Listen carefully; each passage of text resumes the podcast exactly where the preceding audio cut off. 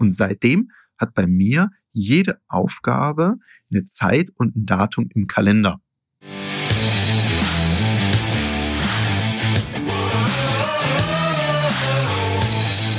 Herzlich willkommen bei dem Podcast Die Sales Couch Exzellenz im Vertrieb mit Tarek Abodela. In diesem Podcast teile ich mit dir meine Learnings aus den letzten 20 Jahren Unternehmertum und knapp 30 Jahren Vertrieb. Boah, ich habe so viel Aufgaben auf dem Schreibtisch. Ich habe so viel zu tun. Ich bin total gestresst. Ich weiß gar nicht, wo ich anfangen soll. Herzlich willkommen bei einer weiteren Folge von der Sales Couch. Diese spannende Frage habe ich in dieser Woche gestellt bekommen. Wie macht man das, wenn der Schreibtisch voll ist, viele Aufgaben man sich so richtig, richtig gestresst fühlt? Wo fängt man an? In der Podcast-Folge spreche ich mit dir darüber, was es da für Tipps und Tricks gibt, um, wenn der Schreibtisch mal so richtig, richtig voll ist, hier gut durchzukommen und wie du das gegebenenfalls zukünftig auch vermeiden kannst und wo und an welcher Stelle du an deinen Prozessen da mal genauer drauf schauen solltest. Legen wir mal los und fangen wir mit was ganz, ganz Wichtigem an. Nämlich glaub, wie immer, die Einstellung und Haltung zu einem Thema bestimmt ja, wie du so ein Thema angehst. Und gerade bei dem Thema, ich habe wahnsinnig viel zu tun, ich bin im Stress, da liegt vielleicht sogar ein, ja, ich weiß nicht, ob man Denkfehler sagen kann, möglicherweise die falsche Perspektive vor. Weil grundsätzlich, wenn du Unternehmerin oder Unternehmer bist, wenn du selbstständig bist oder auch im Vertrieb unterwegs und du hast viel zu tun, ist es ja mal rein grundsätzlich ein gutes Zeichen, weil es zeigt, bei dir läuft ja einiges, du hast was zu tun. Und wenn es auch umsatzwirksame Aufgaben sind, umso besser. Wenn es natürlich Aufgaben nach dem Motto sind, außer Spesen nichts gewesen, dann sollten wir uns an anderer Stelle mal darüber unterhalten, dann ist es nicht so richtig gut.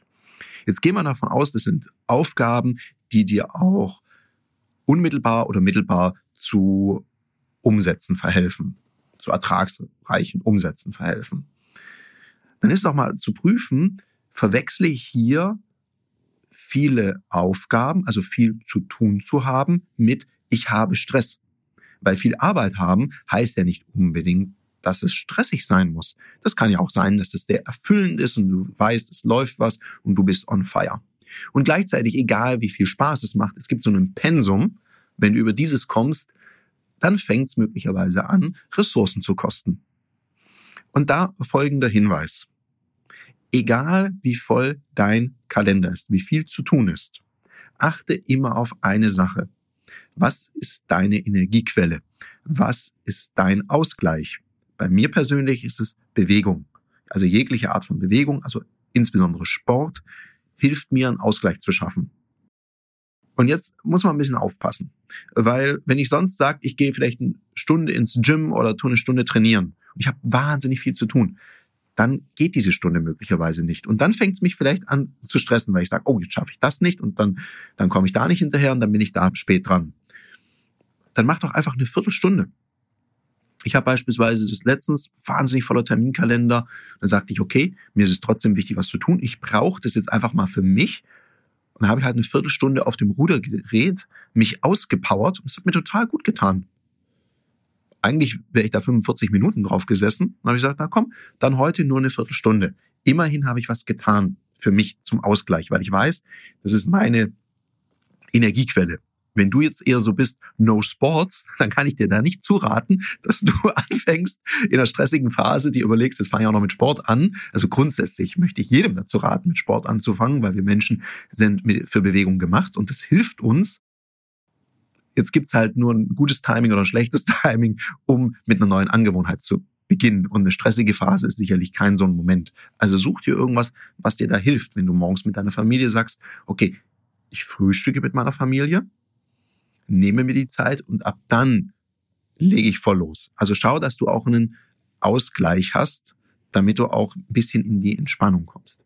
Das nächste ist, und da denke ich, passiert uns manchmal so der Fehler der Chronologie. Was meine ich da? Wenn so ein, stell dir so einen Stapel auf einem Schreibtisch vor, da kommt immer wieder eine Aufgabe obendrauf. Und manch eine, manch einer geht so vor, dass sie sagen, die Aufgabe, die ich zuerst bekommen habe, so nach dem Motto, first in, first out. Die muss ich auch zuerst erledigen. Und das kann dir ganz schön viel Stress machen, weil manchmal ist es gar nicht wichtig. Wir hatten auch erst letztens, hatten wir eine Vorbesprechung und da ging es um die Konzeption von einem Seminar. Und da habe ich auch gefragt, bis wann brauchen Sie denn das? Also wann soll es denn losgehen? Da hieß es ja, so im, im Sommer haben wir das geplant. Und sagen, hm, okay, bis wann brauchen Sie denn dann die Konzeption? Naja, wenn Sie es so im April liefern, das wäre super und dann können wir auch schon mal die Termine planen. Und dann wusste ich, da ist jetzt keine Eile geboten. Das heißt jetzt natürlich nicht, dass ich bis im April das liegen lasse, weil es gibt ja auch so eine Regel im Vertrieb, ohne Dringlichkeit kein Verkauf. Eins weiß ich, ich muss jetzt niemand in meinem Team beauftragen, boah, das Angebot muss noch diese Woche fertig sein. Sondern ich kann das ein bisschen nach hinten legen, das Konzept, das Angebot, Konzeption und sagen, okay, das machen wir dann in der übernächsten Woche. Das reicht auch noch. Zumal mir meine Ansprechperson gesagt hat, ich bin jetzt eh erstmal zwei Wochen im Familienurlaub und da lese ich keine Mails. Also würde es gar keinen Sinn ergeben, diese Aufgabe nach vorne zu ziehen. Das heißt also beim Annehmen von Aufgaben ist es immer, immer wichtig, die Timeline zu checken. Auch wenn es total trivial klingt. Ich merke ganz oft, das wird nicht gemacht. Also wenn ich mal im Coaching so Rückfragen stelle und sage, bis wann müssten das fertig sein, bis wann brauchen der Kunde das, wie geht's denn dann weiter? Dann gucke ich manchmal in große Augen und dann so, ja, weiß ich gar nicht. Dann sage ich, okay, wo kommt denn jetzt dann diese gefühlte Dringlichkeit her? Also vielleicht machen wir uns hier an der Stelle tatsächlich den Stress selber. Also check bitte, was muss denn wann erledigt werden und du merkst, du hast ganz, ganz viele Aufgaben, reflektier das doch mit deinen Kunden oder mit deiner Ansprechperson in dem Moment, bis wann brauchen sie denn welchen Schritt und dann sorg einfach dafür, dass es bis dahin erledigt ist. Dann merke ich, was auch so ein Hemmschuh ist, das habe ich mal in einem Praktikum in meiner Studienzeit noch erlebt. Da hatte ich eine Kollegin, die war im Assistenzbereich tätig und mein Praktikantentischlein war da so in der Nähe. Und die hat eine Sache fertiggebracht. Die kam morgens auch relativ früh und da war es noch relativ ruhig und dann plätscherte da so die ein oder andere Aufgabe rein, alles Bene. Und sie hat sich dann gerne mit den anderen Kollegen im Büro unterhalten, hat gesagt, oh, da kriege ich eine Aufgabe, Mensch, ja, hm, die ist ja anspruchsvoll, da, da, da brauche ich bestimmt länger für. Und hat dann über diese Aufgabe geredet. Dann kam die nächste und nächste und nächste Aufgabe. Und to make a long story short, sie hat also mehr über die Aufgaben geredet und darüber lamentiert, dass es immer mehr Aufgaben wurden. Und sie weiß gar nicht, ob sie jetzt noch ihren Abendtermin schafft, anstelle einfach mal anzufangen. Und ich glaube, das ist so ein Punkt wenn du im Hier und Jetzt bleibst und einfach mal auf das fokussierst, was es jetzt gerade braucht, nämlich diese eine Aufgabe, so diesen ersten Schritt in der Aufgabe, und dann einfach anfängst, dann läuft das wie am Schnürchen.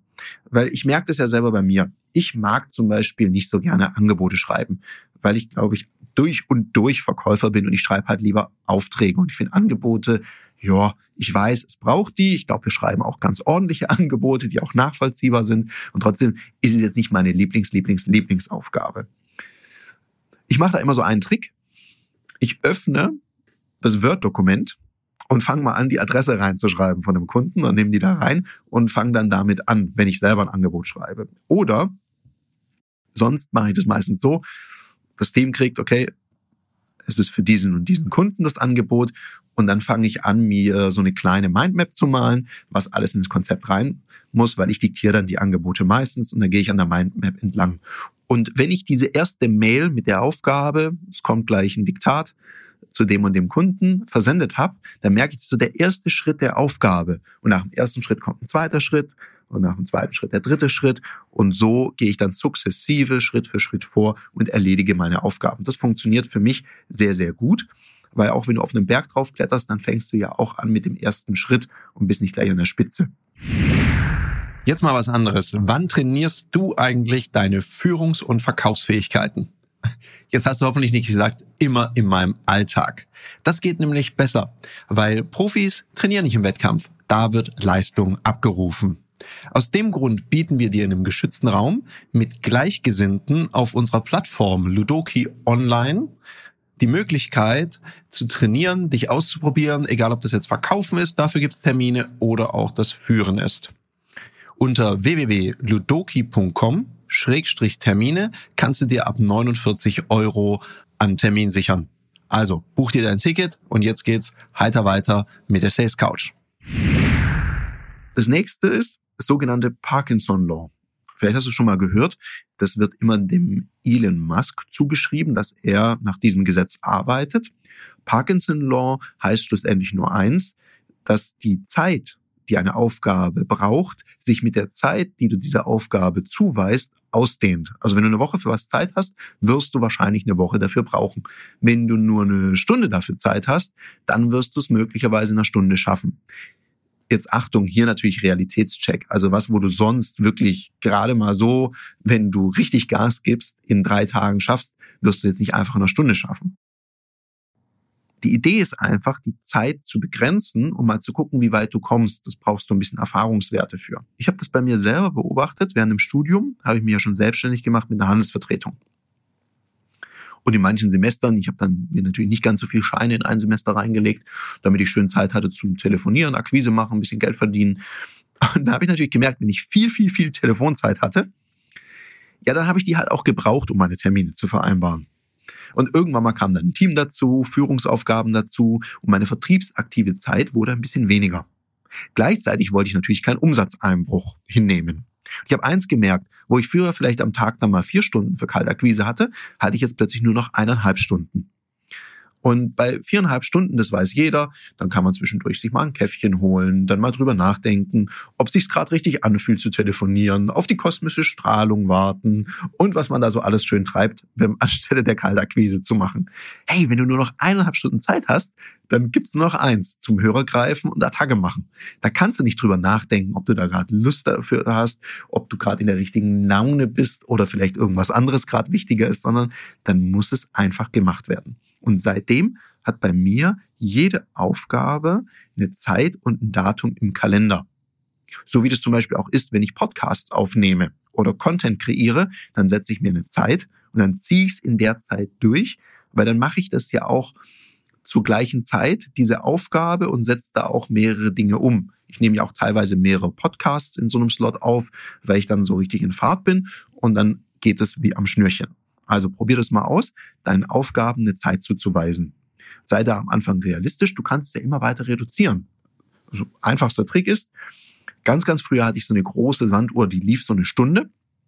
Da habe ich gesagt, jetzt tue ich eine Stunde Kaltakquise machen, bis der Arzt kommt und schau mal, wie weit ich in dieser Stunde komme. Und ich war immer wieder erstaunt, wie viel ich da schaffe in der Stunde. Was du natürlich auch machen kannst mit deinem Smartphone, dir einen Timer stellen und sagen, okay, jetzt investiere ich 20 Minuten in diese Aufgabe und dann schau doch mal danach, wie viel Zeit habe ich denn wirklich gebraucht? Und du wirst überrascht sein, wie oft du es auch unterhalb der von dir gesetzten Zeit hinbekommst. Das sind mal so die kleinen Hacks, die mir immer sehr, sehr viel helfen, wenn es darum geht, Aufgaben zu erledigen. Jetzt kannst du dir mal überlegen, wenn du in so einer Phase warst, wo du so ganz, ganz viel zu tun hast, dann würde ich dir immer empfehlen, wenn du so ein bisschen wieder Licht siehst und sagst, okay, jetzt komme ich langsam wieder in den normalen Modus rein. Was sich da übrigens auch immer empfiehlt, mach die prioritären Aufgaben zuerst, erledige die, die, die wirklich zeitlich kritisch sind. Und dann kannst du ja nochmal einen Zeitpunkt am Tag setzen, wo du die anderen Projekte vorantreibst, wenn du dann sonst dein normales Tagesgeschäft regulieren musst. Und versuch auch nicht die Nummer so durchzuziehen, dass du sagst, so, heute Morgen am Vormittag mache ich erstmal das ganz Dringliche. Und dann am Abend nach Feierabend, dann mache ich die 20 anderen Aufgaben. Das ist ein zu großer Berg, den du da vor dir herschiebst, dann erstarrst du möglicherweise vor der Menge der Aufgaben. Sondern sag dann, okay, und heute Abend mache ich die zwei Aufgaben. Und du merkst, du bist im Flow, nimm eine dritte dazu, kein Ding. Nur beachte einfach auch deine Kapazität. Also tust nicht unrealistisch dich überfordern. Ich sehe das manchmal, die Leute, die dann diese Tasks haben in ihrem das jetzt in Outlook ist oder in irgendwelchen anderen Programmen, wo da, wenn man dann in einer Besprechung sitzt und die sitzen am Schreibtisch und es gehen dann plötzlich so gefühlt so 40 Fenster mit Task-Erinnerungen auf, die dann alle so eine Viertelstunde weitergeklickt werden und es werden ja immer mehr. Äh, so eine Verschieberitis, also so eine Prokrastination, die bringt dich auch nicht weiter. Jetzt kommen wir mal da, dazu, was du machen kannst, wenn du durch so eine Phase durchgefahren bist. Dann gilt es mal eine Analyse zu machen, dir mal zu überlegen, wie kam denn das dazu? Woran lag's? Hast du zu oft Ja gesagt? Hast du Zusagen gemacht, zeitliche Zusagen gemacht, die schon von vornherein nicht haltbar waren? Das würde ich mal überprüfen. Also, wie bist du mit deinen Kunden unterwegs? Ist es so, jawohl, sofort, gerne, mache ich gleich? und manchmal wird das auch ein bisschen so überschätzt, dass der Kunde alles jetzt und sofort braucht. Also meine erste Frage, die ich immer stelle, bis wann müssen wir das denn umgesetzt haben? Bis wann brauchen Sie es denn? Und wenn der, der Kunde sagt natürlich das, was ihm am liebsten ist, wenn er sagt, ja, nächste Woche muss es sein. Und, sage, mm wenn es nächste Woche nicht geht, wie gehen wir dann vor? Und dann merke ich immer wieder, ja klar, das geht auch später noch. Also es gibt ganz wenig Situationen, wo es wirklich total krass auf einen Termin sein muss. Und das dürfen auch Kundinnen und Kunden gerne dazulernen. Das ist halt, dass manche Aufgaben halt ein bisschen Zeit brauchen und es halt nicht immer vorgestern geht. Also auch mal hier, wie kommunizierst du da mit deinen Kunden oder deinen Projektteam-Membern? Dann schau doch mal drauf, gibt es so ein Bottleneck in deinem Prozess? Also irgendjemand, an dem das immer hängen bleibt, weil das freigeben muss. Es gibt ja manche Organisationen oder auch manche Unternehmen, Personen, die sind so echte Micromanager, die müssen sich überall einmischen. Wenn du jetzt selbstständig bist und jetzt gerade so auf dem Weg bist, Unternehmerin oder Unternehmer zu werden, also dass du auch Menschen für Geld für dich arbeiten lässt, die Aufgaben übernehmen, dann achte doch mal drauf, wie viel Freiheitsgrade haben die denn in ihrer Arbeit? Ich kann mich noch gut erinnern, wie das ganz am Anfang bei mir war, als ich das erste Mal mit Mitarbeitenden gearbeitet habe. Da wollte ich immer alles nochmal genau sehen und mir nochmal anschauen. Und ich habe eins gemerkt, das funktioniert so nicht. So kannst du ja gar nicht wachsen. Also an irgendeiner Stelle geht es darum, zu vertrauen.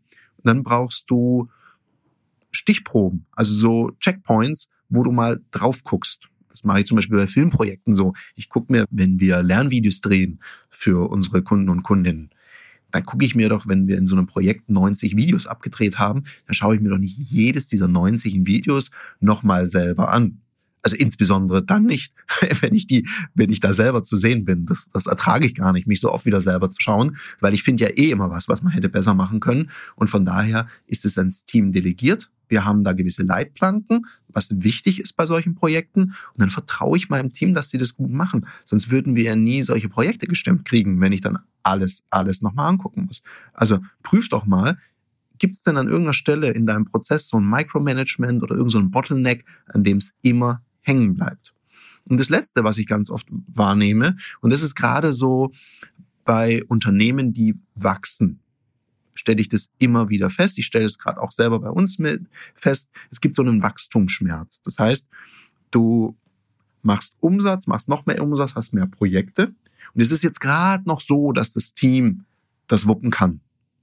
Und das wäre jetzt schon der Zeitpunkt, wo es eigentlich schon zu spät ist, noch jemanden Neues einzustellen. Weil was passiert? Derjenige oder diejenige muss ja eingelernt werden. Und wenn es unter Volllast passieren soll, dann brauche ich dir ja nicht sagen, wie dann die Qualität wird, wie jemand eingelernt wird. Also wenn du merkst, okay, es geht hier vorwärts und du planst was, dann schaff rechtzeitig die nächste Stelle, dass die Leute gut eingelernt sind und du wirst merken, dass du die nächsten Wachstumsschritte mit sehr viel mehr Leichtigkeit hinbekommst.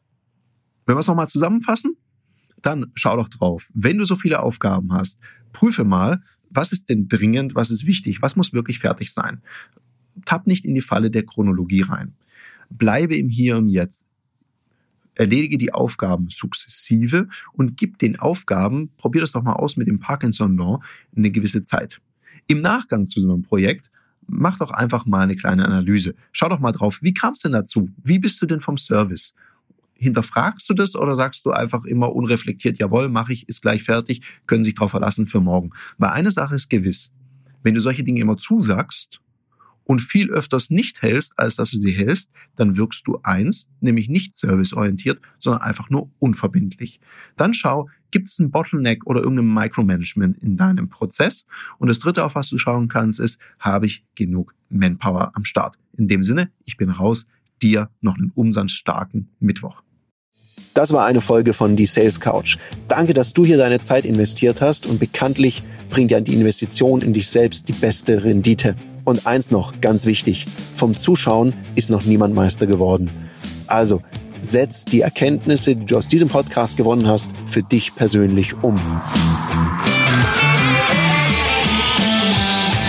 Wenn dir der Podcast gefallen hat, dann lass mir eine 5-Sterne-Bewertung da, hinterlass einen Kommentar und vor allem abonniert diesen Kanal, damit du in Zukunft keine Folge mehr verpasst. Und wenn du jetzt das Gefühl haben solltest, dass du jemanden kennst, der diesen Content auch unbedingt erfahren sollte, dann teil den mit ihm, weil Sharing is Caring und in diesem Sinne viel Erfolg beim Umsetzen.